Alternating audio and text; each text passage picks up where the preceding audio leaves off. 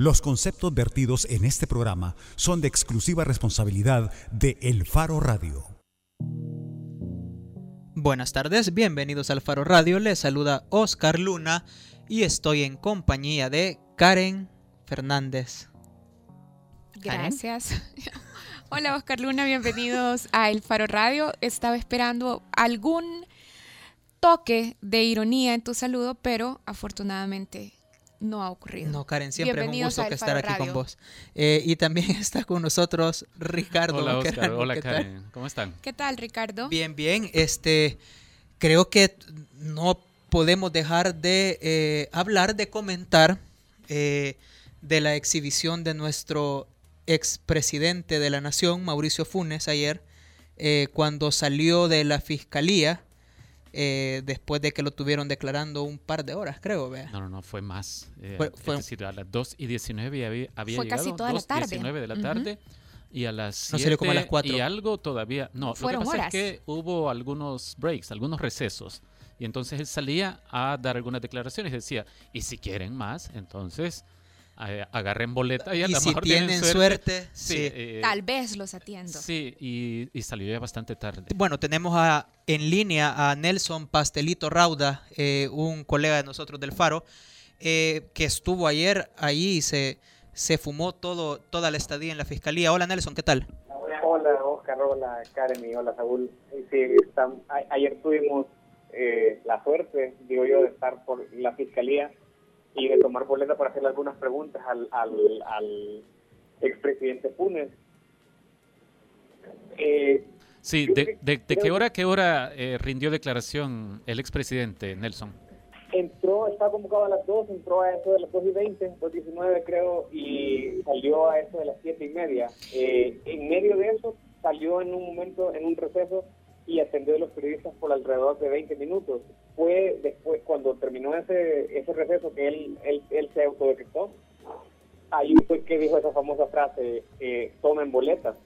Mira, para que tomen boletas para que yo les pueda dar una entrevista y luego al final cuando él salió de la, de la entrevista en la fiscalía volvió a dar declaraciones. Mira, Nelson, eh, solo para poner un poco claro el contexto, sabemos que se presentó el expresidente Mauricio Funes a solicitud de la Fiscalía que está llevando un proceso de investigación sobre la supuesta tregua del gobierno con las pandillas. Pero, ¿cuál es el propósito de fondo de la Fiscalía y este llamado específico al expresidente para conversar con él sobre la tregua?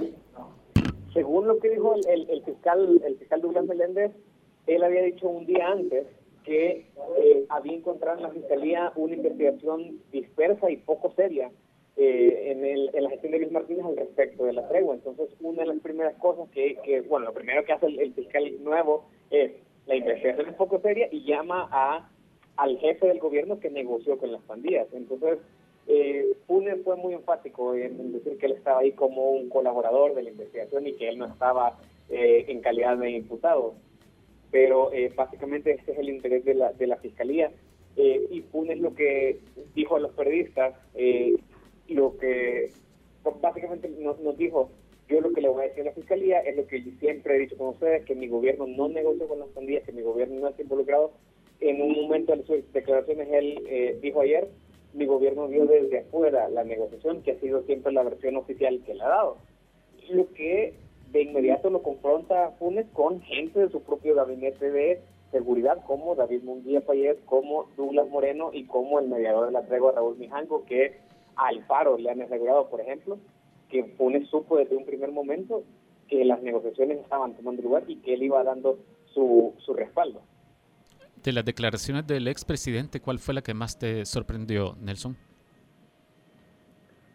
Yo creo que, que a mí me llamó mucha atención cuando él dijo que, el traslado de los cabecillas de Zacatrás, de, de la cárcel de máxima seguridad de Zacatecoluca en el 2012, eh, era recomendada por el Consejo Criminológico. Creo que es una, es una declaración que él ya había dado antes, pero, a ver, implicaría una coincidencia asombrosa entre el dictamen de, del Consejo Criminológico de decir que estas 30 personas, los cabecillas más peligrosos del país, están aptos para salir del país a, prisiones con controles más, más relajados, más laxos, y, eh, y que coincide sorprendentemente con el, el pacto de no agresión que hacen las pandillas. Entonces, Yo, a ver, yo lo que veía de Funes era como, como una eh, intención constante y permanente de, exculparse de responsabilidad. Entonces decir, no, pero es que yo no sabía lo que hizo mi ministro de Seguridad, mi viceministro de Seguridad, ni el director de centros penales que yo tenía, ni... Y, y en ese sentido, si él tiene razón, él no tendría responsabilidad, pero se revela como un gobernante que estuvo completamente fuera de la estrategia de seguridad que más define su gobierno. Ahora, si está mintiendo, entonces él sí sabía, porque eso es lo que nos han dicho gente como, repito, el ministro de Defensa, Munguía Payés, o Raúl Mijango. ¿Qué es lo que está previsto que sea el siguiente paso en las nuevas pesquisas que está haciendo la Fiscalía? Por ejemplo, ¿mandarán a llamar al, al, al exministro de Seguridad, al general David Munguía Payés? Yo hasta el momento no he, tenido confirmación oficial de que la Fiscalía vaya a mandar a llamar otra vez a Munguía Payet. Digo, Munguía Payet ya declaró por el caso de la tregua en junio de 2014, igual que Mijango. Eh, ayer de hecho le preguntábamos a, a, Funes si él sabía si iban a mandar a llamar a Munguía Payet otra vez y él dijo que, que no sabía, pero podría ser una de las eh, decisiones que tome el, fiscal Meléndez para confrontar con la declaración que ya rindió ayer Funes. Eh, lo que se viene, según dijo el fiscal general, es unificar todas las declaraciones que tiene la Fiscalía de la Tregua. Ustedes se acuerdan que en enero de 2015, perdón, de 2014, hubo unas filtraciones de, de audios de la Tregua, de otras entrevistas. Lo que se viene entonces es unificar todos esos expedientes y, bueno, ir, ir definiendo responsabilidades, a ver en qué momento hubo personas del Estado que incurrieron en conflicto con la ley y, y a quienes le toca responder por esos actos. Ok, muchas gracias, Nelson Pastelito Rauda. Antes, solo quiero antes de, despedirme, eh, contarles que ya tenemos en línea la publicación sobre, hablando de Funes, sobre su declaración de probidad. Entonces, para que la gente ya la pueda leer y, ver los detalles que, que Probidad está investigando sobre el presidente. Gracias por el tip. Gracias, Nelson. Te quiere robar el trabajo, Nelson, Karen. Nelson se refiere a una nota que está titulada de esta forma y que es nuestra nota principal desde hace alrededor de 90 segundos en elfaro.net. Funes gastó más de lo que tenía, pero logró ahorrar 150 mil dólares durante su presidencia. Es decir, esto suena como a milagro bíblico. Explícanos así, a grandes rasgos. Bueno, las investigaciones de la sección de probidad a partir de las declaraciones patrimoniales que rindió el expresidente, la de inicio de su gobierno en 2009 y la de salida en 2014 muestran esto, que sus gastos durante ese quinquenio, sus gastos, esto incluye pagos de, deudas, adquisiciones de carros por 200 mil dólares y otras cosas, eh, superaron los 500 mil dólares.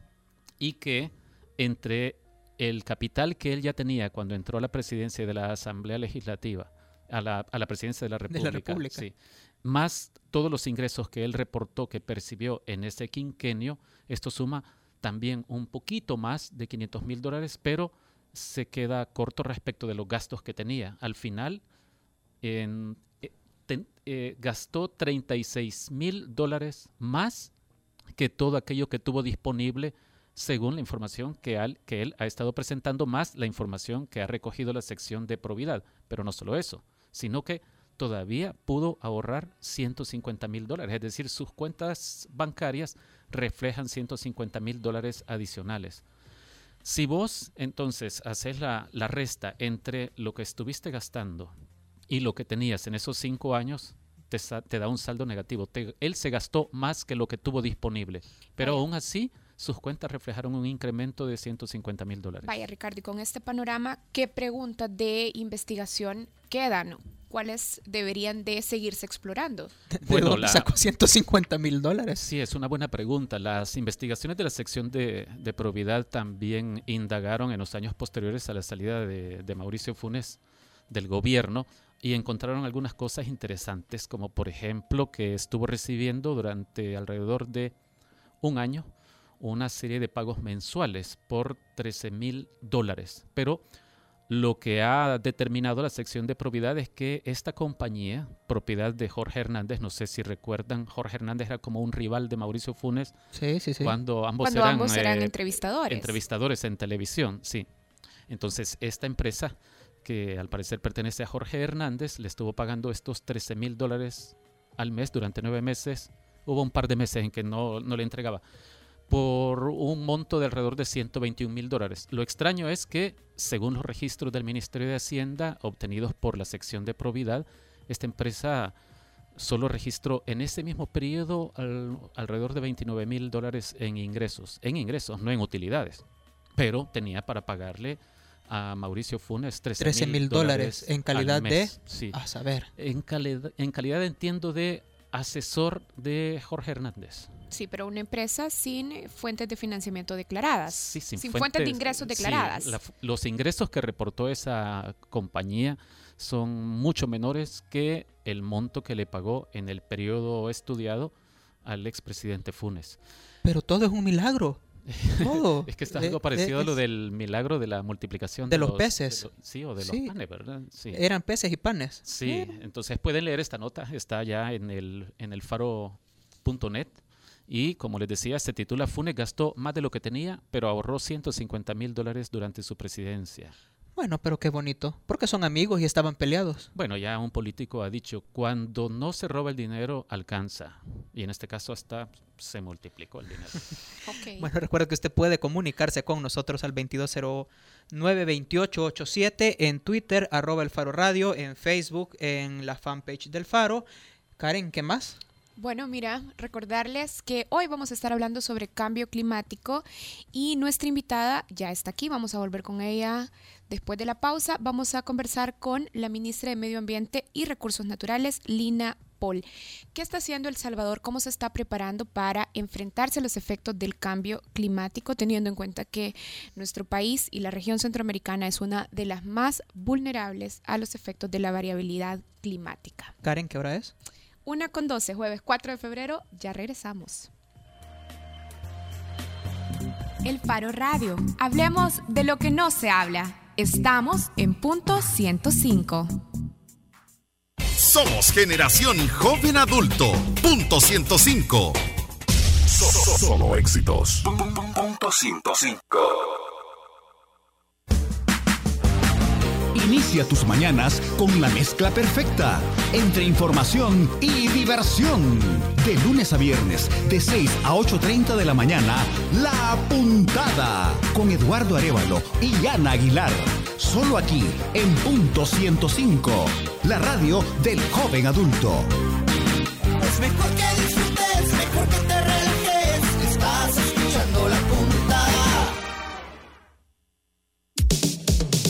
Listening to 105.3 FM. Hits from the 90s, the last decade, and the best of today. Punto 105. La portada en el Faro Radio. Esta sección es gracias a Fede Crédito. Caminar por las calles y que toda la gente te salude por tu nombre porque te conocen desde niño, te da la idea que en mi país todo queda cerquita, así como tus cajas de crédito y bancos de los trabajadores del sistema Fede Crédito, que te ofrecen tarjetas de crédito con las que ganas Fede Puntos que puedes canjear por dinero en efectivo. A la vuelta de la esquina, estamos donde tú quieres estar. Llámanos al 2221 3333. Somos la red financiera con mayor cobertura nacional. Sistema Fede Crédito. Queremos darte una mano. Para mayor información de tasas, comisiones y recargos, acércate a las cajas de crédito y los bancos de los trabajadores del Sistema Fede Crédito. Bueno, estamos de regreso en el Faro Radio. Antes de irnos a la pausa, ya les estábamos contando que hoy queremos hablar sobre cambio climático. Les contamos que nos va a acompañar la ministra, pero también quiero aprovechar para darle la bienvenida a Fátima Peña, periodista del Faro. Hola, Fafi. Hola, buenas tardes. Bueno, ¿de qué vamos a hablar hoy?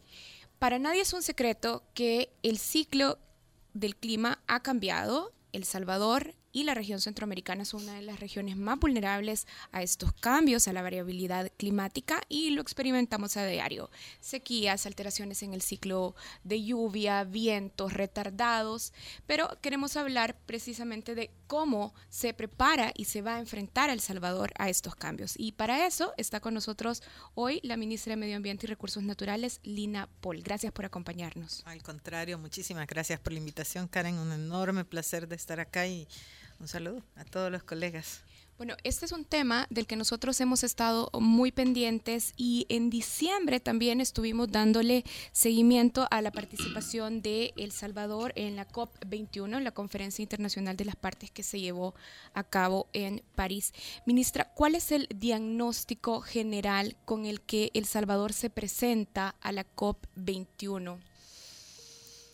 Mira, creo que para todos y para todas quedó claro que eh, la posición más importante que llevaba El Salvador, además llevábamos la presidencia pro tempore del SICA, es que efectivamente esta es una de las regiones más vulnerables del mundo. De acuerdo al último informe del panel intergubernamental para el cambio climático, que es un conjunto de casi mil científicos de todo el mundo que, se reúnen para... Eh, evidenciar estos temas. Según el último informe del panel, según el quinto informe, eh, Centroamérica es la región más vulnerable del trópico frente a los efectos del cambio climático. Bueno, eso, eso fue un tema para nosotros esencial, eh, era un tema de, de llevarlo a la agenda de la convención y del acuerdo que se firmaría entonces en París. Mira, las evidencias eh, no solo están en el informe, están ya eh, en nuestro país eh, sobre los impactos del cambio climático. Para nosotros el cambio climático es ahora variabilidad climática. Esto es, los patrones de lluvia han cambiado, la forma de comportamiento del clima ha cambiado. tenemos aumentos de temperaturas, tenemos una ruptura en la forma en que se han dado las lluvias en el país. Y ante esta variabilidad climática, ¿cuáles son los sectores específicos que son más vulnerables?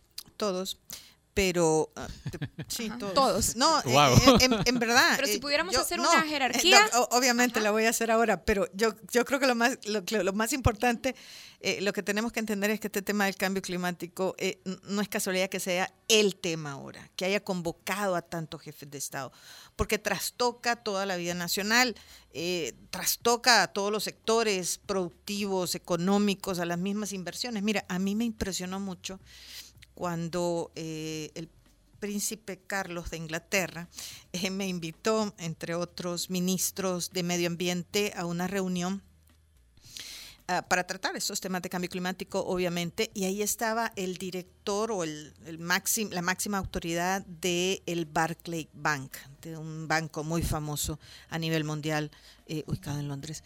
Y me impresionó muchísimo, porque el tipo decía, mira, nosotros ya estamos cambiando la forma en que estamos dando nuestros créditos y nuestros eh, y, en las que estamos promoviendo las inversiones. El tema de cambio climático es para nosotros el tema, porque queremos que sean inversiones rentables, porque queremos que nos paguen los créditos. A mí me impresionó muchísimo escuchar hasta a la banca, o sea, tus créditos individuales van a ser trastocados por el tema del cambio climático. Pero obviamente hay impactos inmediatos, impactos que los vemos nosotros. Eh, un principal sector eh, que se ve afectado es la agricultura, sin duda. Eh, y tiene que ver con que el país, tres cuartas partes del uso del suelo es agrícola. Entonces lo que pasa en tres cuartas partes de su, uso de suelo tiene un impacto enorme en la economía del país y en la soberanía alimentaria y demás. Entonces, como digo, las lluvias nuestras seguían un patrón de una curva bimodal tres meses primeros de invierno, mayo, junio, julio, junio el mes más lluvioso. Y luego hay una canícula. Y luego empieza el segundo periodo lluvioso, o empezaba el segundo periodo lluvioso, agosto, septiembre, octubre. Septiembre, el mes más lluvioso. Bueno, eso ya no lo estamos viendo. En los últimos dos años lo que hemos visto es que las lluvias se corren. Mayo, junio, julio son meses secos, y julio, agosto, septiembre son meses más lluviosos y el periodo se extiende un poco más hasta noviembre. A esto se le puede llamar, ustedes ya lo consideran un patrón. Fíjate que eh, a ver, esto es, una pregunta importante porque los escenarios... Como una ruptura del patrón bimodal de antes. Efectivamente, efectivamente. Porque los escenarios climáticos sí dicen que hacia eso vamos, que esa es la tendencia, que ese es, eh, eh, eh, así, como, así es como vamos a comportarnos en los próximos años. Esos son los escenarios climáticos que se hacen. Pero nosotros, digamos, ya estamos empezando a tener ese comportamiento. Eh, lo hemos tenido el año pasado, donde tuvimos el mes de junio más seco de todos los registros históricos, el mes de julio, perdón, en el 2014, y lo hemos tenido en el 2015, teniendo el trimestre más seco de todos los registros históricos. Vamos a ver. Cuando, hablamos de registros históricos, nos remontamos hasta ah, cuándo? Casi 50 años. 50 años. Casi 50 años, 46 años. Eh, pero casi en, los, en los que tenemos de registros históricos. Es el, el trimestre más seco de todos los registros. Y son sequías muy fuertes. Hemos tenido hasta 32 días secos consecutivos. Eso no hay, no hay forma de, manejarlo en términos de traer semillas que puedan resistir la sequía. No, hay, son, son 32 días secos consecutivos. ¿Y afectando zonas geográficas? Sí, pero fíjate que esto es interesante porque si tú ves el mapa de la sequía, efectivamente las zonas más afectadas son la zona oriental y la zona suroccidente del país, digamos, la, la casi fronterizo con Guatemala. Eh, esas son las dos zonas más afectadas. Pero nosotros sacamos un índice y que, se ve en que se visualiza en un mapa, que es el índice de precipitación estandarizada. ¿Qué te dice esto? Bueno, ¿cuánta lluvia hubo en relación al pasado?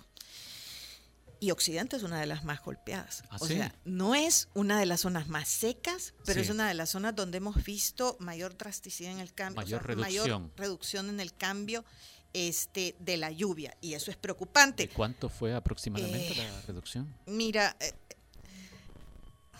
más o menos en términos generales, en todo el país llovió, llueve tradicionalmente de manera histórica 1800 milímetros de lluvia. Este año anterior tuvimos 1640 y tantos. Promedio nacional. Milímetros, promedio nacional. Sí. Eh, en, ya en las zonas particulares, mm, digamos, tendría que verlo, no, no lo sé, pero pero, métanse en la página pero ya web. claro que en Occidente la reducción ha sido más aguda. Exacto, métanse en la página web y, y, pueden ver ahí estos índices de precipitación estandarizada. A mí me impresionaron mucho porque uno tiende a decir Occidente no hay problema y en realidad lo que está pasando es que los cultivos, eh, las formas de producción requieren cierta cantidad de lluvias, eh, los ecosistemas se han adaptado a esa lluvia y se están viendo impactados. O sea que no es solo un tema de Oriente, es un tema de todo el país. Eh, y digo, el, eh, la agricultura va a ser uno, pero el segundo es el tema de agua. Eh, nosotros acabamos de terminar, bueno, nosotros con la ayuda de España, acabamos de terminar el, el primer Plan Nacional Hídrico. Esto es una cosa maravillosa. De hecho, ningún país en la región lo tiene. es una cosa maravillosa, porque los españoles tenían un fondo, que o tienen un fondo que es el fondo de agua, en donde llevaban chorros a todas partes del mundo, grifos, le dicen Perdón, ¿cómo dijo que se llama el plan? Este? Plan Nacional, te voy a decir el nombre largo, es Plan Nacional de Gestión Integral de los Recursos Hídricos. El plan hídrico, el Plan Nacional Hídrico, el plan del agua. gracias. Pero, pero fíjate que eh, España iba a poner eh, eh, chorros en todos lados del mundo, lo cual está muy bien y ayuda mucho. De hecho, gran parte de los fondos se fue hacia eso en este país. Pero desde hace pocos años, España dice, eh, bueno, eh, la preocupación es que abran el chorro y haya agua, y hay agua siempre, y no tiremos los, los proyectos de agua que hacemos, lo cual dio un giro radical a la visión de, la, de las cosas, la forma de hacer las cosas que me parece genial, eh, genial. Entonces vienen y, se van a El Salvador, que es uno de los primeros países en donde hacen eso e incorporan ese, ese componente, incorporan al Ministerio de Medio Ambiente. Entonces con eso hemos podido hacer el Plan Nacional Hídrico. Y, el Plan Nacional Hídrico dice cosas súper interesantes porque el país tiene agua. Ups, va a decir bueno, no, es tan obvio, discúlpame, no es tan obvio. Pero eh, se ha dicho desde siempre, ¿verdad? No sé, no sé, hay mucha gente que decía que estamos en el estrés hídrico y demás, sí, perdón. Hay agua, pero no está disponible. Claro, el problema es la disponibilidad, sí. Eh, pero no en términos de agua potable. No, no, no, claro, en general, es decir, en, eh, este país sigue lloviendo mucho todavía. Este sigue lloviendo mucho todavía. Hay, sigue lloviendo mucho todavía. Hay mucha agua pero no solo depende, Pero no solo depende de cuánto llueve, porque aquí llueve tres veces más que en España y llueve 21 veces más que en Egipto. Pero tiene que ver también con, la gran cantidad de población, con los usos que se da, o sea, no, no, es tan... Pero aún así la disponibilidad per cápita es mucho más alta que el promedio mundial en el ah, caso de El Salvador. ahora, y, ya la dejo, solo que no es, fíjate, no es en todos los meses y no es en todas las regiones. De hecho, ministra, hace unos meses usted mismo me comentaba con respecto a este Plan Nacional Hídrico, que efectivamente en El Salvador hay mucha agua, pero está mal distribuida. ¿A qué se debe esta mala distribución y qué se necesita hacer para distribuir esta, gran cantidad de agua? Claro, claro. Eh, bueno, eh, eh, el Plan Nacional Hídrico incorpora elementos de escenarios climáticos. O sea, cada vez vamos a tener menos, cada vez vamos a tener menos. Entonces, fíjate, 1.800 milímetros de lluvia mm, cayeron en 2014. 1.600 y pico este año. Los escenarios climáticos dicen vamos a ir teniendo reducción del agua. Aún así, es bastante. Es bastante, pero no, no, la, no, en todos los meses. Hay meses en los que tenemos crisis de agua y hay lugares en donde tenemos crisis. Y el agua que hay no está disponible, sobre todo por el tema de saneamiento, por el tema de calidad de agua. Pues entonces tenemos que recurrir a los mantos acuíferos o potabilizar el agua por el tema de saneamiento nos cuesta y, y nos cuesta mucho y nos va a costar cada vez más. Bien, entonces tenemos eh, sectores muy vulnerables, agricultura y agua, nos decía. Sí, eh, un tercer sector que, que, se va a ver enormemente afectado. lo del agua no es como el sector, sino que... No, ajá, en general. todo El Salvador. Exacto, porque tiene implicaciones, por ejemplo... Sector agropecuario, generación de electricidad. Energía eléctrica, etcétera, exacto. Yo creo que un tercer elemento esencial que que impacta en el cambio climático es lo que estamos viendo, es lo que estamos viendo ahora, el tema de salud, las enfermedades, las epidemias. Un zancudo que, que se, se procrea, no se dice, se reproduce, se procrea. Eh, porque deben estar más felices los zancudos. Eh, un zancudo que se reproduce con mayor rapidez. O sea, que antes el ciclo era de en 10 horas, ahora es de 5 horas dicen los especialistas. Entonces, eh, ay Dios mío, no importa. Eh, eso es a mí o ruidos, es para mí, apocalípticos. No, ese es para mí o qué.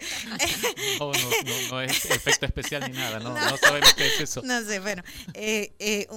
entonces vamos a tener cada vez mayor presencia de estas enfermedades. Con nuevos virus que antes no habíamos con registrado. nuevos virus que antes no habíamos registrado, el aumento de las temperaturas, por ejemplo, que tiene incidencia enorme en, los trabajadores agrícolas que no se hidratan o que deberían de hidratarse en mayor medida de lo que de lo que se hidratan ahora. Un cuarto elemento es que nosotros somos una zona costera mm, altamente susceptible a los eventos extremos y los oleajes, eh, eh, digamos, eh, em, el cambio climático significa aumentos en los oleajes o, eventos más extremos, aumentos del nivel del mar, vaya, se dice en términos teóricos, pero para nosotros no es que signifique mucho que aumente dos centímetros y uno dice, yeah, dos centímetros no es nada. Pero no significa eso, significa oleas, eventos de oleajes más extremos, más, más con, mayor fuerza y, y mayor eh, recurrencia.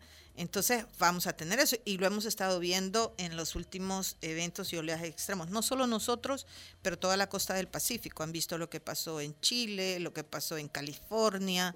Es decir, estamos viendo estos oleajes, estos eventos extremos. Eh, y nosotros, El Salvador o Centroamérica, somos todavía, mm, estamos más fastidiados, porque no solo dependemos de lo que pasa en el Océano Pacífico, sino de lo que pasa en el Océano Atlántico. Por ejemplo, ahora tenemos el fenómeno del niño, pero los meses más secos que tuvimos el año pasado no fueron solo por el fenómeno del niño, es que al mismo tiempo tuvimos un enfriamiento en el Océano Atlántico. El niño significa que el agua se calienta en el Océano Pacífico y hay un aumento de la temperatura en el Océano Pacífico.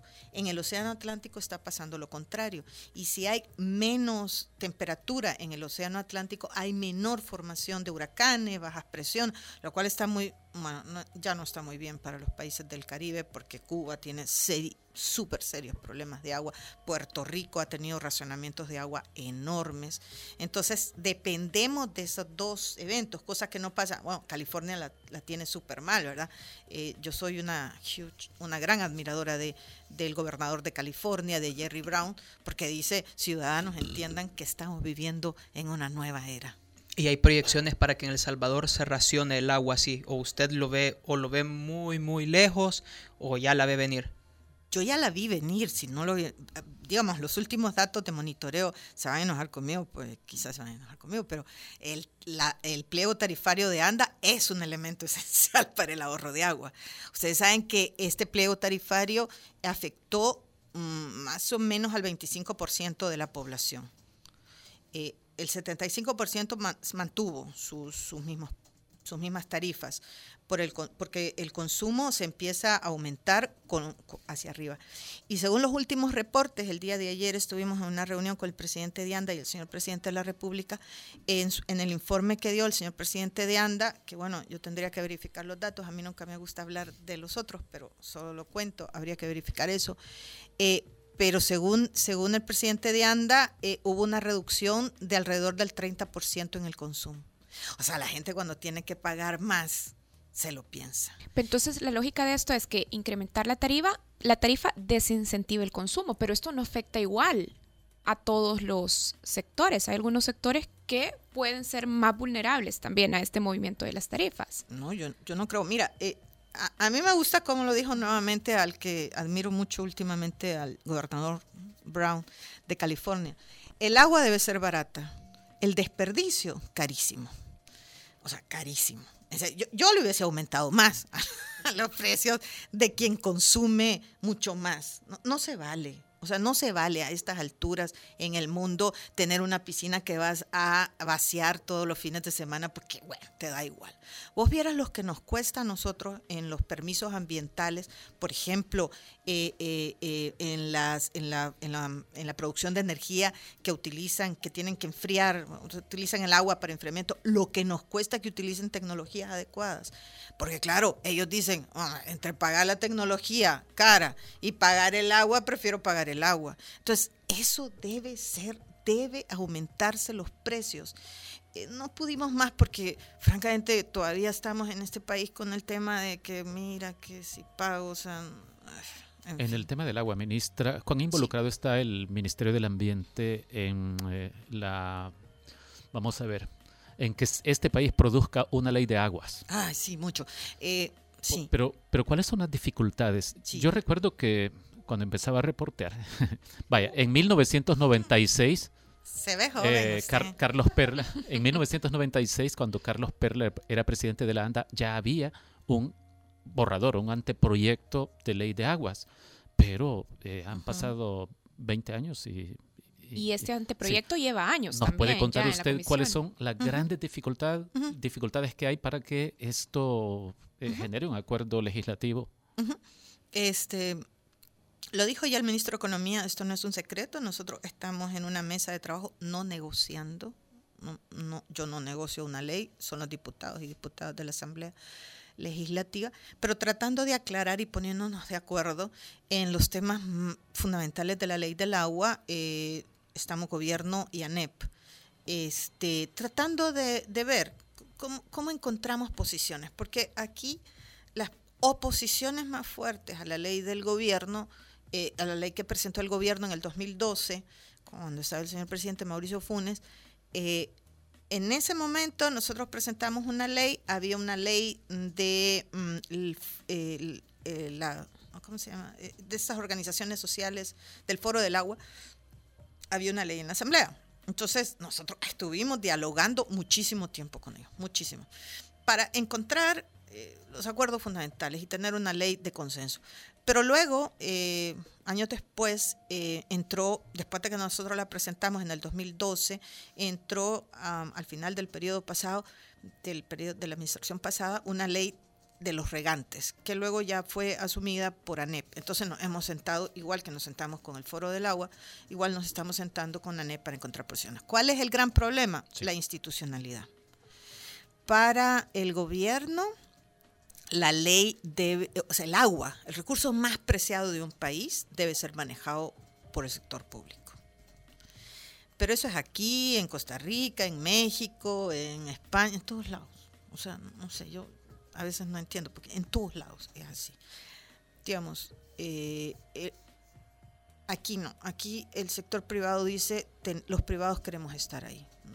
No queremos que esto sea manejado por el gobierno. ¿Y eso qué problema tiene para ustedes? No, eh, para nosotros el recurso agua debe ser manejado, o sea, es un recurso de país, es un recurso de país y por lo tanto es un, un recurso que como le pertenece a todos, debe ser administrado y manejado por el sector público, por el gobierno que los ciudadanos elijan. Sí, lo, que pasa es que quizás no está yendo a la razón que hay detrás de que piense que conviene más que sea el gobierno el que maneje el recurso agua y no el sector privado. Eh, es decir, el temor de ustedes tiene que ver con la posibilidad de que como el sector privado existe básicamente para obtener rentabilidad, para obtener lucro, de que de repente el recurso agua se vuelva una mercancía. Eso, así, esencialmente una mercancía. Es, es el temor que hay en el gobierno. sí, o no se administre y se gestione bajo el interés común, sino bajo un interés privado. Y eso no puede ser.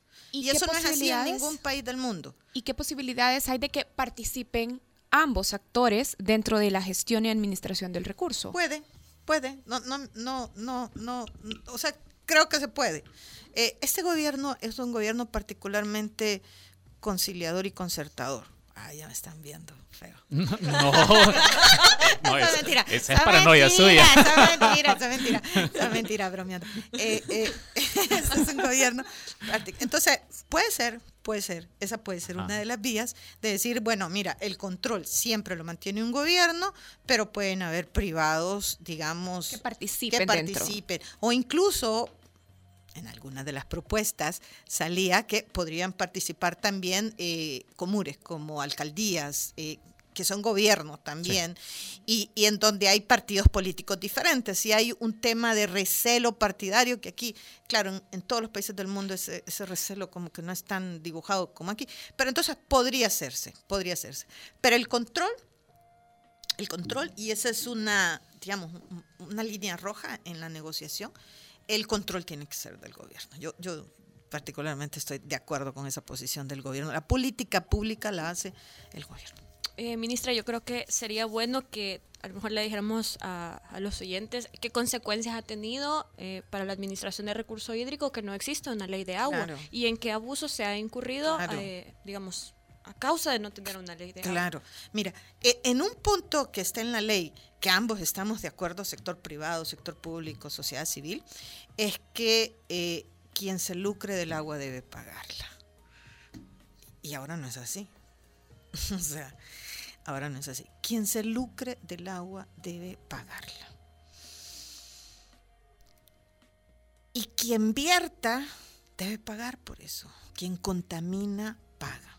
Y ahora el problema eh, más grave, sin ley, es que hay una fragmentación en el manejo y la gestión del agua.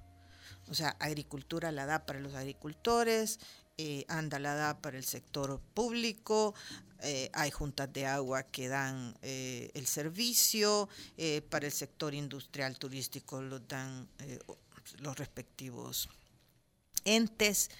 Entonces uno dice, no puede ser vos tenés, fíjate, el Plan Nacional Hídrico ya nos dice dónde está el agua, en qué cantidad, en qué calidad, cuáles son las unidades deficitarias, qué medidas hay que tomar para que las deficitarias no lo sean. Entonces, con esa información, vos país lo que decís es, ok, tengo esta cantidad de agua disponible y la asigno o la doy de esta determinada forma. Es un juego fundamental que requiere una ley de agua y que requiere una institucionalidad eh, articulada para poder eh, hacer esas maniobras que el país y el interés público requiere. Bien, ministra, para volver, estábamos en el diagnóstico general y ahí nos, detuvimos en este tema de agua, pero decíamos agricultura, sí. agua, zona costera, decíamos eh, de, los sectores o vaya de las áreas que requieren que, y salud que requieren que nos preparemos en diagnosticar los riesgos y hacerles frentes.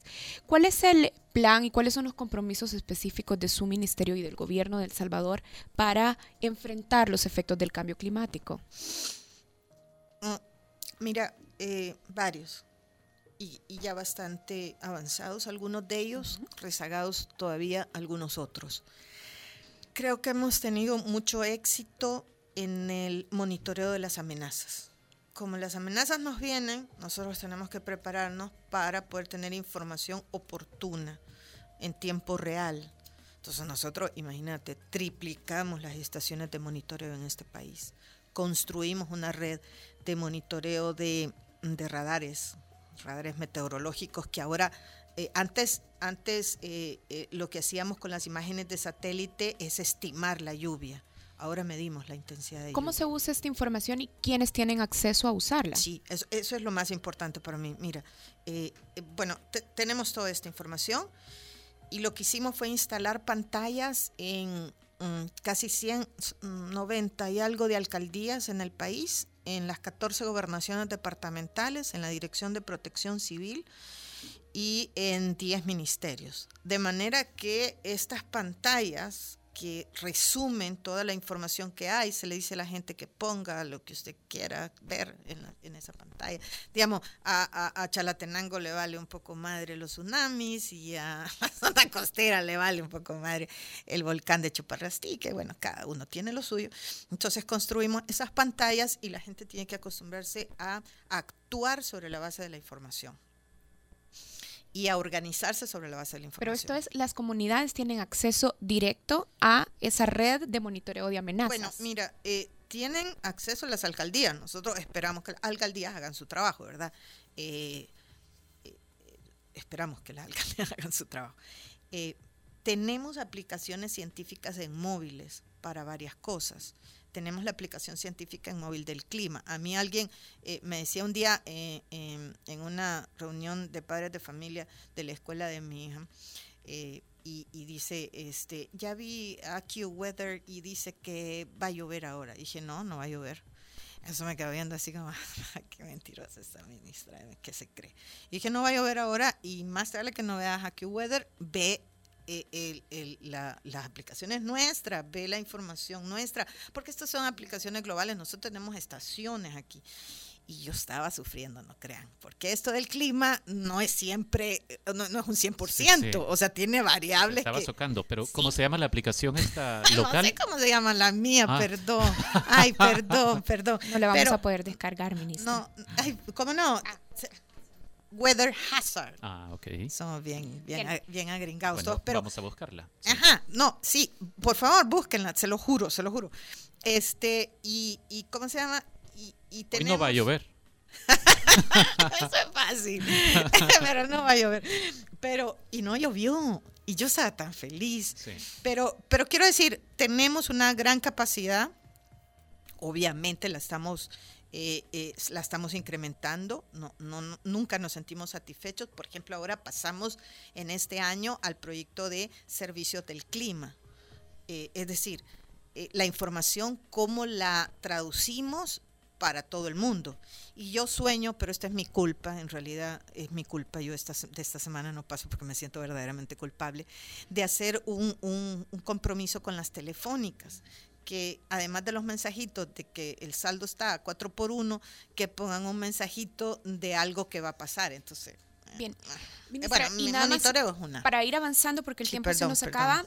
A ver, por ejemplo, las familias que viven en el sector rural. Que se dedican a la agricultura de subsistencia. Ya estábamos hablando que la agricultura es uno de los sectores que más sufre los efectos del cambio climático. ¿Qué acciones o qué medidas específicas hay? Bueno, mira, la, primera es la sequía se combate con agua. El Ministerio de Agricultura y Ganadería está haciendo un enorme esfuerzo por llevar sistemas de riego eficientes a distintas partes del país, a, aquellos lugares que más, que más lo necesitan. Segundo, hay siempre financiamiento para paquetes agrícolas que eh, son paquetes agrícolas eh, para evitar las pérdidas de estos agricultores. Eh, tenemos un sistema de monitoreo de sequía que mide el nivel de humedad en el suelo y en la planta. Yo tengo la capacidad de decirle al señor ministro, eh, hay suficiente humedad en el suelo, lance su, eh, su, su, su, ¿cómo se llama? Su reparto de paquetes agrícolas o decirle a los agricultores, cuidado, mantengan la calma, no hay suficiente humedad en el suelo. pero lo más importante digamos, son las cosas que está haciendo el ministro. Está, está cambiando la currícula educativa de la Escuela Nacional de Agricultura.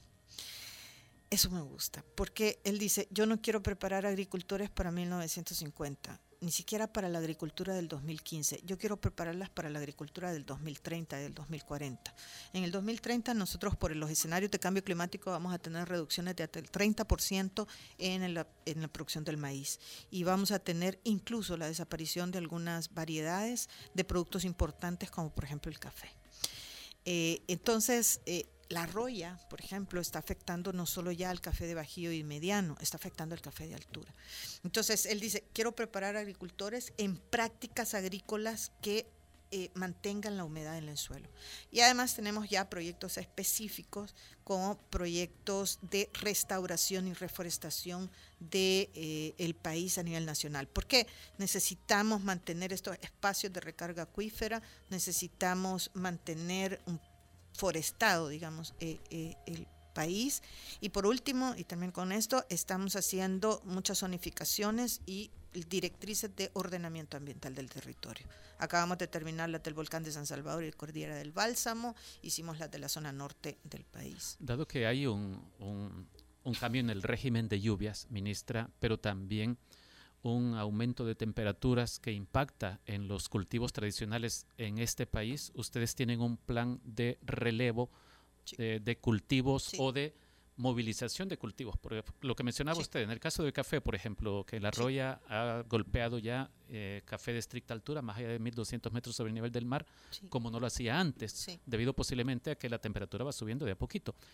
Eh, ¿Cuál es el plan ese de, de trasladar cultivos a zonas más altas o más adecuadas. Eh, ¿Nos lo puede resumir, por eh, favor?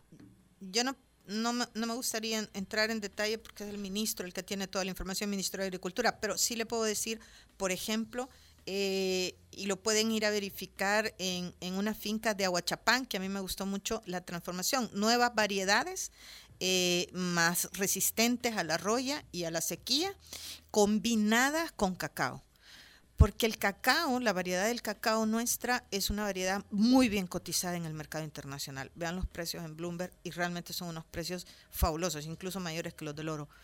Eh, y la variedad del café del cacao nuestro es, eh, es una variedad muy bien cotizada y es un cultivo que se está dando en todos lados. Tanto los cañeros como los cafetaleros están introduciendo, además de esas nuevas especies, que se requiere la renovación del parque cafetero. No me gusta dar cifras, por ejemplo, el año pasado sé que el ministro de Agricultura tenía 7 millones de nuevas plantas de café, pero como digo, es él quien maneja esta información, no yo pero la idea es eh, cómo eh, ir introduciendo nuevos cultivos a la par de, los cultivos nuestros y nuevas variedades a, estos, a estos cultivos. Y cómo con ciertos sectores de la agricultura importantes eh, vamos haciendo una transformación. Aquí el gran punto es los granos básicos. buena parte, digamos, casi medio millón de hectáreas del país está sembrado con granos básicos. Un montón, 570 mil. Eso, es lo más sensible posible. Eso es lo más sensible. El maíz va a perder su productividad y lo que vamos a tener es extensivo el, cultivo de maíz, o sea, van a querer expandirse hacia otras áreas. Entonces, ahí estamos trabajando con el ministro de Agricultura, incluso estamos ya elaborando, gracias a la ayuda del PNUD y del PENUMA, una propuesta para ser presentada al Fondo Verde del Clima para trabajar esta nueva agricultura de granos básicos en el corredor seco mesoamericano. Entonces usted está planteando también la posibilidad de una amenaza para que en este país tan deforestado ya los pocos bosques que nos van quedando. Obviamente, obviamente. De hecho, en redes sociales, eh, Fernando Novoa y Nelson Guzmán, preguntas similares, agarro la de Fernando Novoa, dice, según un reportaje de H, Bosque el Imposible enfrenta serias amenazas. ¿Qué hará el MARN y la ministra para conservar esta reserva? Buena pregunta. Mira, ahí teníamos a Salvanatura eh, gestionando o co-gestionando eh, el imposible. Mira, Salvanatura eh, ha venido a menos, eh, ha descuidado mucho el parque, efectivamente, y estamos en este momento haciendo una evaluación si no nos quedamos con el imposible, así como manejamos el Parque Montecristo. El Parque Montecristo es manejado por el Ministerio, debo decirte que estoy muy contenta porque en los últimos cuatro años no hemos tenido una sola hectárea perdida por incendios forestales hemos logrado controlar y muy bien, es un manejo inclusivo del área junto con las comunidades. Pues solo para darte ese dato, de los incendios. Eh, eso no lo estamos teniendo en el imposible. Entonces estamos evaluando en este momento, para nosotros es muy difícil por el tema del recurso eh, que podríamos tener. Como saben, nosotros tenemos una política de austeridad que no permite nuevas contrataciones, pero estamos en la evaluación de quién nos puede ayudar para hacer de este un parque nacional al estilo del Parque Montecristo. Incluso nos enteramos de muchos actos de corrupción, no de Salvanatura, pero de equipo técnico y guarda recursos nuestros que el caso está ya en la Fiscalía General de la República, los funcionarios del Ministerio de Ambiente están suspendidos eh, y eh, tomamos ya medidas en torno al imposible. ¿Corrupción de qué, de qué tipo? ¿Tiene que ver eh, con cobraban, Cobraban las entradas, no reportaban esos ingresos al ministerio, etcétera. ¿Y de qué depende que el gobierno decida quedarse administrando el solo fondos. Si logramos gestionar algunos fondos que estamos gestionando ahora, todo se reduce al tema de dinero. Bueno, y hablando justamente del presupuesto del, del Ministerio, en Hacienda Pública se asume que cuando hay más recursos asignados en el presupuesto de un país, refleja que, refleja que eso es prioridad para el presupuesto del país. Pero revisando un poco el presupuesto 2016 de, de nuestro país, tenemos que uno de los más bajos del órgano ejecutivo es el Ministerio de Medio Ambiente y Recursos Naturales. Pero tome en cuenta que el Ministerio tiene un poco más de 22 millones. No, es que no quiera, ¿verdad? Pero no es que no quiera más dinero, no. Pero tome en cuenta que tenemos condiciones difíciles. Pero el ministerio es un ministerio normador. Yo creo que la prioridad que le ha dado el señor presidente de la República al Ministerio de Medio Ambiente lo puede ver usted en la conformación del gobierno. El presidente ha manejado diferentes gabinetes de acuerdo a las problemáticas más importantes. Uno de esos gabinetes está el de economía, el de seguridad, el de política. Uno de esos gabinetes es el gabinete de sustentabilidad ambiental y vulnerabilidad y que es liderado, eso fue una idea brillante del presidente, que es liderado por la ministra de Medio Ambiente. bueno, bueno. Ese ego. Entonces, este, allí están el Ministerio de Obras Públicas, el Ministerio Turismo, el Ministerio de Agricultura, el Ministerio de Gobernación, el Ministerio de Defensa, bueno, la Secretaría de Vulnerabilidad, está CEL, está ANDA. Entonces, más que lo que hagamos nosotros, acúsenme, y eso sí, de verdad, es mi evaluación cada año, es qué hacen los otros, eh, cómo lo hacen los otros. Eh, y en qué sentido tenemos éxito como ministerio para involucrar a los otros. Eso sí es fundamental. Entonces, obviamente necesitamos más recursos, todos en el gobierno necesitamos más recursos. Por eso siempre es el llamado a paguen sus impuestos. Perdón, ¿verdad? Pero que paguen sus impuestos. claro que tenemos restricciones, todos tenemos restricciones, pero eh, nosotros más somos normador. Yo creo que estamos terminando las, las directrices de ordenamiento ambiental, que tanto las van a cumplir todos. Eh, que tanto los sectores realmente se van a comprometer. Y, cuento al final que vamos a lanzar este mes, eh, va a juramentar el señor presidente al Consejo Nacional de Sustentabilidad Ambiental, que, que, es como el Consejo de Seguridad, pero con el tema ambiental. Y ahí están partidos políticos, iglesias, universidades, este... Eh, Em, no sé, todo el mundo, organizaciones de la sociedad civil, empresarios, cámaras empresariales. Entonces, movilicémonos todos, o sea, dejemos de pensar que este tema de cambio climático o el tema ambiental es un tema del ministerio y cuánto dinero tiene el ministerio. No, es que aquí o nos ponemos todos de manera responsable a enfrentar el tema del cambio climático o el cambio climático nos va a llevar a todos. Bueno. De encuentro. Muchas gracias, ministra. Muchas gracias a ustedes. Escucharon a Lina Paul, ministra del Ambiente. Ya tres cuartos de ambiente, dicen. ya no medio ambiente. Vámonos a un corte y ya regresa el Faro Radio.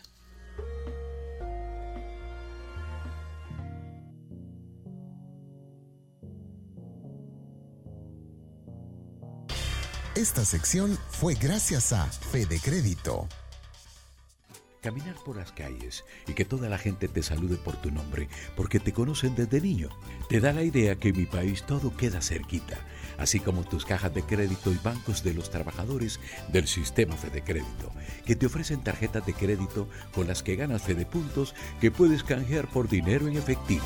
A la vuelta de la esquina. Estamos donde tú quieres estar. Llámanos al 2221 3333. Somos la red financiera con mayor cobertura nacional. Sistema Fede Crédito. Queremos darte una mano. Para mayor información de tasas, comisiones y recargos, acércate a las cajas de crédito y los bancos de los trabajadores del Sistema Fede Crédito. El Faro Radio. Hablemos de lo que no se habla. Estamos en punto 105. Somos generación joven adulto. Punto 105. Punto 105. Porque todos estamos hechos de canciones y vibraciones. No te pierdas todos los viernes, desde las 7 de la noche, Hechos de Música, con Carlos Galicia. Hechos de música, hechos de canciones, sentir,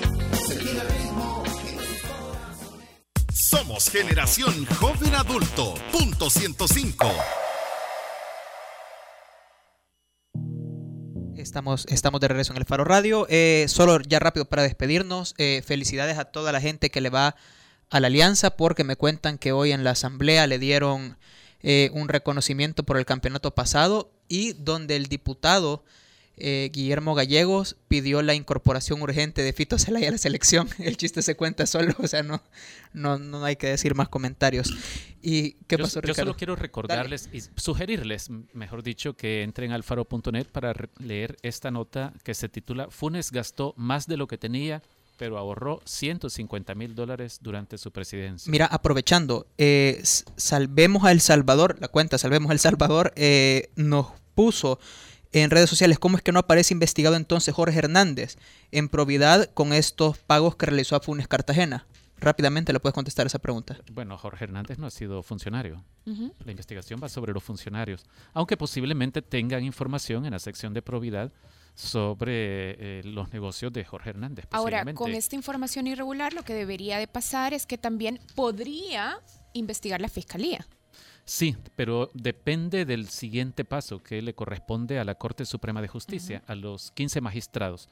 Con ocho votos de 15 posibles, la Corte decidirá si esto termina aquí o si hay suficientes indicios de enriquecimiento ilícito como para que se ordene juicio civil ante una Cámara. Bueno. Vámonos. Sí, muchas gracias Karen, muchas gracias Ricardo. Un gustazo. Muchas gracias Oscar. Este, y vámonos y a donde usted esté, baile con esta canción, pero en serio, baile. Esto es Yamiroquai, Can't Hit.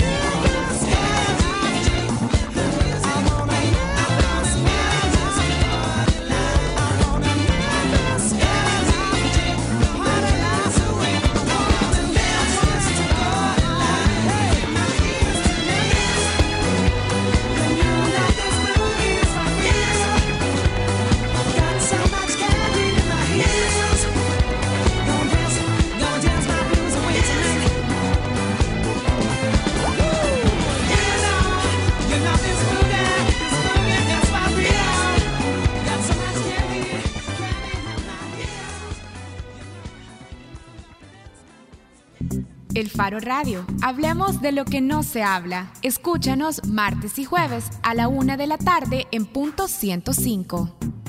Los conceptos vertidos en este programa fueron de exclusiva responsabilidad de El Faro Radio.